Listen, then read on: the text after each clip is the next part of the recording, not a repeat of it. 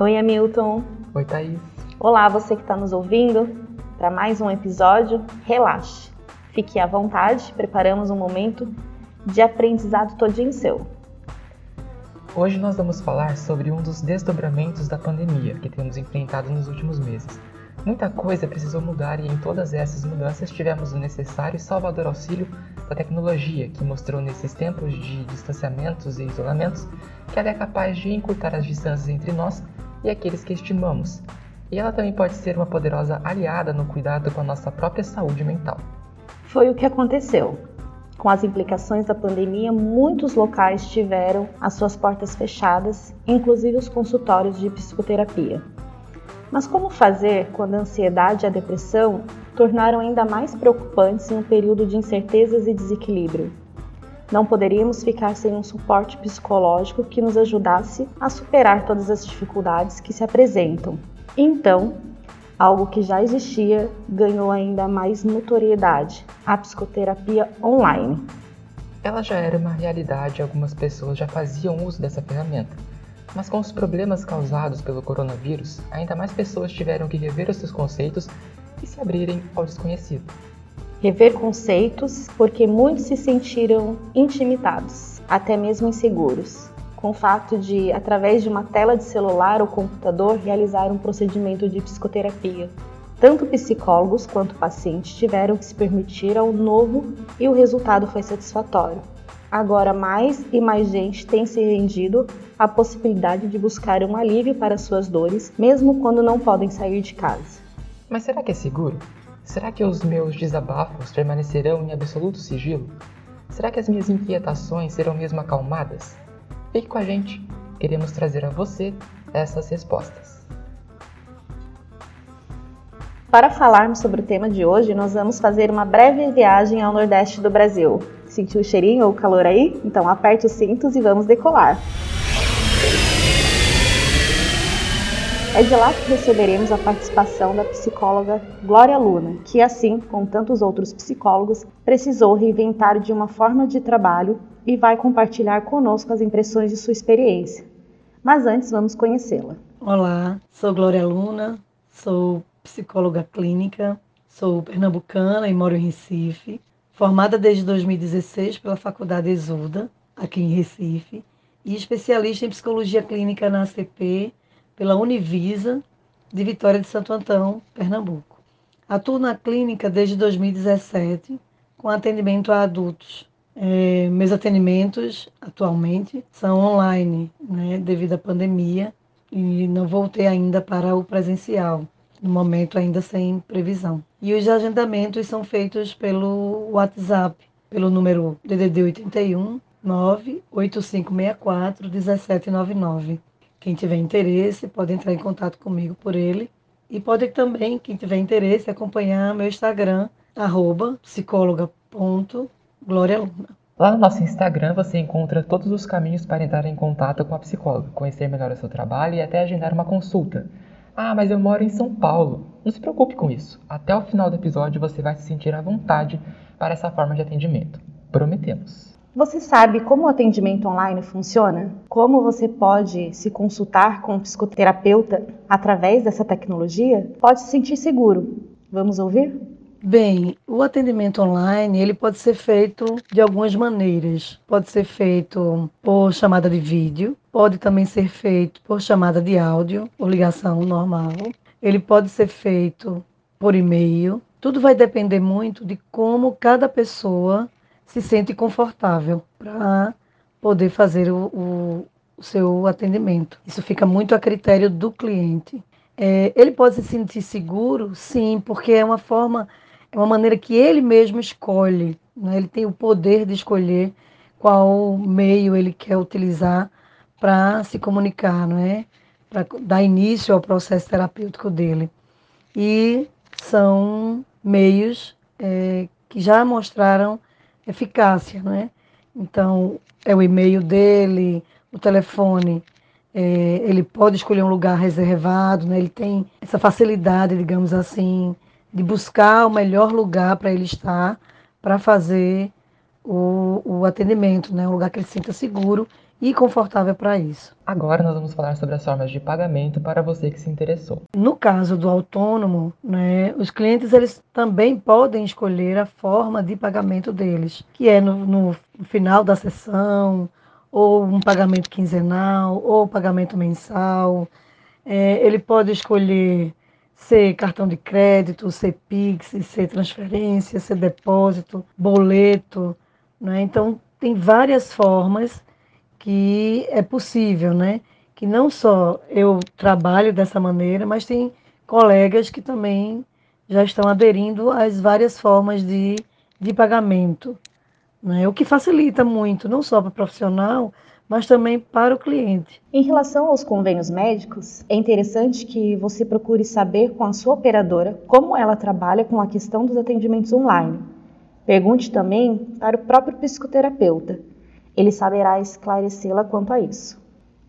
Vamos falar agora sobre alguns requisitos exigidos para que o psicólogo atenda de forma remota aos seus pacientes ou clientes. Quanto a uma, alguma regra específica para atendimento online ou presencial, hoje acho que a regra principal na atuação psicólogo é ele estar, tá, é ele estar com o CRP ativo e atualizado e para os atendimentos online, ele deve estar inscrito no EPC, que é uma plataforma do Conselho Federal de Psicologia, né, onde ele preenche um cadastro, tem todos os requisitos para que ele possa, de fato, ser liberado para o atendimento online. Mas para ambos os atendimentos, ele, ele precisa, o profissional, né, o psicólogo, precisa estar com seu CRP ativo. Né? Esses são pontos principais para o atendimento. Com relação a, ao modo de trabalho de cada profissional, é, fica muito difícil trazer aqui, porque depende muito de cada pessoa, porque cada profissional tem o seu jeito de ser, de trabalhar, e depende muito da abordagem, né, da abordagem de cada um. Com relação à minha abordagem, é, que é a ACP, é uma abordagem humanista, eu faço os acompanhamentos de forma muito presente no sentido de que não é o que ele traz naquele momento, é o aqui e agora, é o que a gente vai vivenciar, o que ele está querendo trazer para a gente conversar. É claro que revisito alguns pontos da história desse cliente antes de atendê-lo, mas tudo acontece muito de acordo com o movimento do cliente. Então, eu, tô, eu acompanho muito mais o movimento do cliente do que propriamente direcioná-lo a fazer alguma atividade, algo dentro da terapia. Depende muito de cada profissional. Mesmo profissionais da ACP trabalham também de outra maneira. Então é muito restrito, né, de cada profissional. Cada um tem seu jeitinho de ser, né, e de atuar. Então, Thais, a gente viu que ela falou sobre o CRP ativo. O que é esse CRP ativo? Então, o CRP ele é o Conselho Regional, ele, ele corresponde ao Conselho Regional de Psicologia. Então, todos os psicólogos precisam ter um número de CRP, que significa que esse psicólogo ele está ativo. E para você saber se ele está ativo mesmo ou não, você pode entrar no site do, do, Conselho. do Conselho Federal, que é C, CFP. CFP. é CRP CFP. Conselho Federal de Psicologia. E lá você pode também digitar o um número para saber se ele está ativo ou não, porque não é simplesmente ter um CRP. Ele precisa estar ativo para que o psicólogo possa atender. Certo, Hamilton? Certíssimo. Será que todos os casos podem ser atendidos de forma online? Em quais momentos é preferível o atendimento presencial? Todas as faixas etárias, elas são, elas podem ser atendidas online, né, virtualmente. Uh, mas algumas situações, de fato, foram abertas exceções. Então, no caso de ideação suicida, depressão, não é uma crise muito profunda, não é? emocional. Então, para alguns casos, foi autorizado né, abrir exceção para fazer esse atendimento presencial. Eu não fiz, não, não precisei fazer uso né, dessa exceção, mas alguns colegas sim é, passaram por essa experiência. E será que os atendimentos podem ser gravados e ficarem salvos? Não, de forma alguma os atendimentos podem ser gravados ou guardados. o que nós fazemos enquanto profissional, dentro do nosso arquivo, anotamos pontos importantes dentro daquele atendimento, que possam ser relevantes para o atendimento seguinte ou para um outro momento, mas de forma nenhuma o atendimento pode ser gravado ou guardado. Em relação ao que foi comentado, o conteúdo daquela sessão só pode ser gravado com autorização do paciente em contextos de estudo, por exemplo. É possível que um psicólogo no atendimento presencial peça a autorização de seu paciente ou cliente para gravar o áudio ou mesmo vídeo daquele momento para posterior revisão. Mas frisamos, o sujeito em atendimento precisa estar consciente do pedido e concordar com ele. Em relação às anotações, é quase um clássico falarmos de psicólogo e vir à mente aquela imagem de um sujeito que escreve sem parar enquanto o cliente fala. Não é exatamente assim o que ocorre num set terapêutico, mas é absolutamente normal que o psicólogo faça algumas anotações ao longo da sua sessão, seja ela de forma online ou presencial. Essas anotações, como a convidada de hoje pontuou, serve para que o profissional estude o caso de seu paciente e defina estratégias futuras. E como será que foi a experiência da psicóloga Glória com essa nova forma de atendimento? Será que seus clientes se agiram bem? É, na verdade, antes da pandemia começar, o conselho já havia liberado o atendimento online. Né? E alguns profissionais, alguns colegas já haviam, é, já estavam tendo essa experiência. Mas eu não. Né?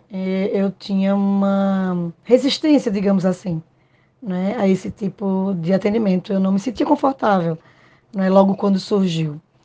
Só que aí veio a pandemia. E interessante é que nem eu e nem meus clientes é, estavam confortáveis. Então nós encerramos todo o processo e eu passei o mês de finalzinho de fevereiro e o mês de março, que foi justamente a pandemia, de fato, né, o lockdown se instalou, é, sem atendimento. Clientes não se sentiam confortáveis, estavam perdidos e, para ser sincera, assim como eu. Né? Eu não conseguia me ver nesse tipo de nesse formato de atendimento. Até que você vai vendo a situação no sentido de é, não era algo passageiro, né? o presencial não ia voltar, como ainda alguns profissionais não voltaram, inclusive eu, é, não ia ser tão rápido. Então, eu precisei aceitar essa ideia, né, do novo.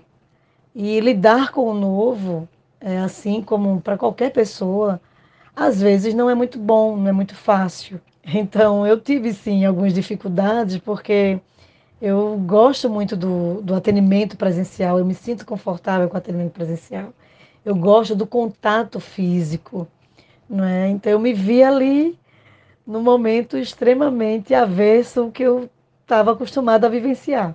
E aos poucos, né, eu fui me permitindo olhar para isso de uma maneira mais leve, né, ressignificando esse momento que a gente estava e fui tentando.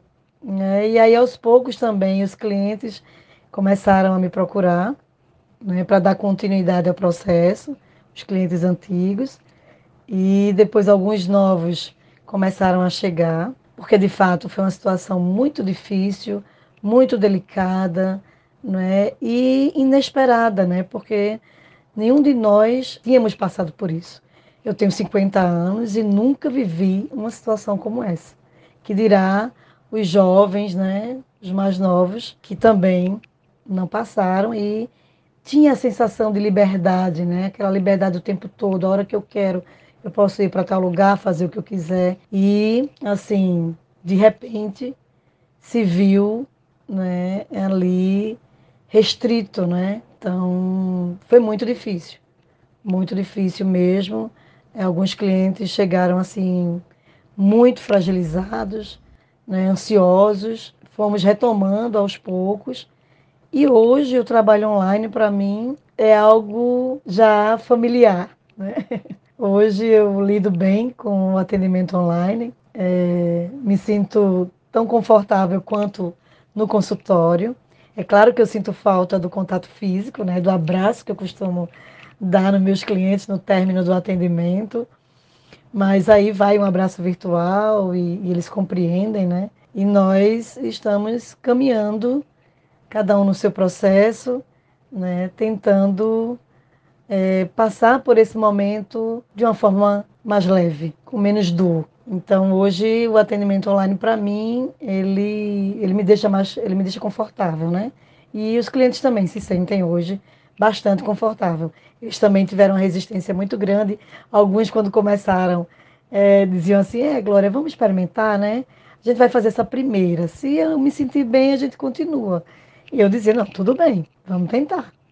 Né? E assim fomos tentando e todos eles deram continuidade ao processo. Então, a gente teve que se reinventar, né? Porque a situação ficou bastante complicada. As pessoas, além de terem os seus problemas já da pandemia, da questão da saúde física, teve a questão da saúde mental, porque teve tanta desesperança, teve tanta coisa. Então, acredito que a psicoterapia online, essa forma de atendimento, contribuiu muito para as pessoas, como a Glória falou. E, claro, teve esse momento de adaptação eu acho que foi para todo mundo foi assim, né? Sim, tiveram que se reinventar, né? E já existia de uma certa forma esse atendimento online, só que hoje muito mais aceito pela psicologia e até mesmo pelo conselho, que a gente precisa sempre lembrar que tudo que nós fizermos tem que estar ligados, entrelaçados ao nosso conselho. Depois dessas explicações que trouxeram esclarecimento sobre a forma não tão conhecida de psicoterapia, não poderíamos encerrar a nossa conversa sem termos uma bela mensagem da nossa convidada, não é mesmo? Então vamos ouvir suas palavras de esperança para esses tempos turbulentos que temos enfrentados. A mensagem que eu deixo, que eu posso deixar para todos, é que todos nós estamos passando por um momento ainda muito difícil ainda muito delicado, um momento que fala de muitas perdas, não só de pessoas, mas de empregos, né, de direitos, de viver. Então, há perdas do próprio domínio, do domínio da própria vida. Né? Então, tentar lidar com isso de uma maneira que você possa dar mais leveza. Outra, posso dizer também, é que a terapia, a psicoterapia, ela tem sido muito procurada, principalmente porque as pessoas, porque é difícil lidar com tudo isso sozinho, é muito difícil. Às vezes a gente é, tenta, mas ah, às vezes a gente esbarra em, algum, em alguma situação que nos impede, que nos limita, que nos paralisa, não é? Como a ansiedade, como a depressão, como a angústia, né? Então, buscar ajuda profissional nesse momento é, não é sinônimo de fraqueza, é de coragem. É de coragem e de autocuidado. É de cuidar-se para que você possa cuidar do outro. Então, todos nós precisamos de um espaço como esse, onde nós possamos falar das nossas dores, onde nós possamos chorar, sorrir, é, colocar nossa raiva para fora, nossa indignação, um espaço só seu, onde você seja acolhido com carinho, com respeito, com ética, com sigilo, né? Então, psicologia só com psicólogos. O amigo ele pode até escutar, o, o garçom, como tem aquela música de Reginaldo Rossi, né? Aqui em Recife a gente escuta muito. Então, o garçom pode até ser o ouvinte né, das tuas problemáticas, mas o profissional vai cuidar de você com todo respeito, com todo carinho, né, e com toda ética, sem te julgar, porque não estamos nesse lugar para julgar.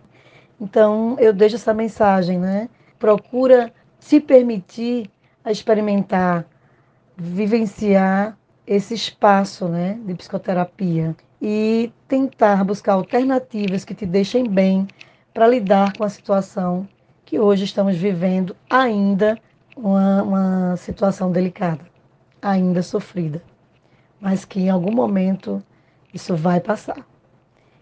E tudo vai passar e nós vamos, enfim, poder ir e voltar, não mais como antes, porque nunca mais será como antes, mas com cuidado, mais respeito ao próximo, né? eu penso que não seremos mais como, como éramos. Então, essa é a mensagem que eu deixo. Deixo um abraço fraterno para todos. Né? Agradeço muito o convite. Sucesso para vocês.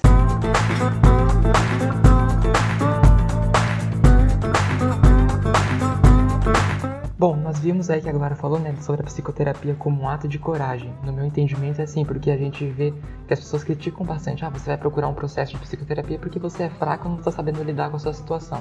Então, quando você assume que você precisa de ajuda, ainda mais numa sociedade tão individualista que todo mundo é cobrado para dar conta de tudo sozinho, quando você fala, não, eu preciso de ajuda, não dou conta sozinho, isso é um ato de coragem. Pelo menos no meu entendimento. Não, eu super concordo, é isso mesmo. Acho que a psicoterapia, ela, ela, é, ela te faz tirar do zero e te levar para um nível mais elevado, o nível da sua vida. Então, acho que sim, também é um ato de coragem, eu super concordo.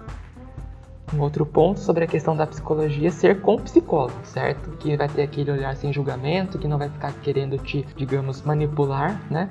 Porque isso é uma postura antiética, então o psicólogo verdadeiro, ele não vai ter essa postura. A gente tem que frisar, né, que a psicoterapia deve ser com psicólogo. Sim, não é para julgar, não é para apontar os seus defeitos, os seus fracassos, te empurrar para baixo. É para te levar para cima, é para te buscar do zero pro elevado mesmo, para você sair, florescer, como diz a psicologia positiva. é para você florescer. E uma última coisa que ela falou, né, sobre depois de uma crise, nada ser como era antes. Até porque eu acredito, aliás, eu vi uma frase recentemente que era assim: será que a gente pode ser a mesma pessoa o tempo todo? Eu acho que nem é bom que sejamos as mesmas pessoas o tempo todo. Porque se a gente for para sempre a mesma pessoa, quer dizer que a gente não evoluiu, a gente não aprendeu com nada, a gente não se modificou de alguma forma. Então por isso que depois de uma crise nada é como antes. E não é mesmo, porque a gente pode sair mais fortalecido, a gente pode sair mais conhecedores de nós mesmos, de quem nós somos, das nossas próprias potencialidades. Enfim. São aprendizados, né? Que a gente vai aprendendo, acho que com a vida mesmo, com cada crise, com cada tombo que a gente leva. a gente aprende. Então, eu também, para mim, é não ser o mesmo sempre, é sempre estar em constante mudança. Claro que mudança para melhor, para o melhor certeza. que nós podemos ser. Por favor. bom, então foi um episódio muito bom também. Queremos então agradecer a convidada, né, a Glória, por ter disponibilizado seu tempo para nós, ter de certa forma nos vinculado um pouquinho, nos ajudado, ter feito essa nossa viagem aí ao Nordeste do Brasil e que nós possamos nos encontrar em breve também pessoalmente para um novo bate-papo. Então, muito obrigada, Glória.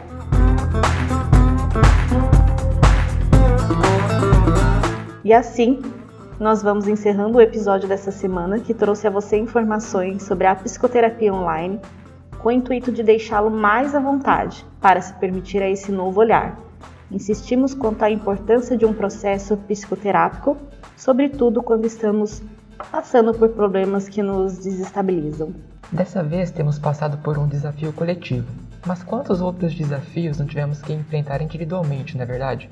Então peça ajuda, não espere as forças se esgotarem, use o restinho que ainda sobra para iniciar o seu processo de reconstrução. Na próxima semana, nós vamos falar sobre um tema bastante interessante não sei se você já ouviu falar, mas nós teremos um convidado muito especial que vai dividir com a gente aqui o seu tempo e trazer para a gente sobre a psicologia do esporte. Está imperdível.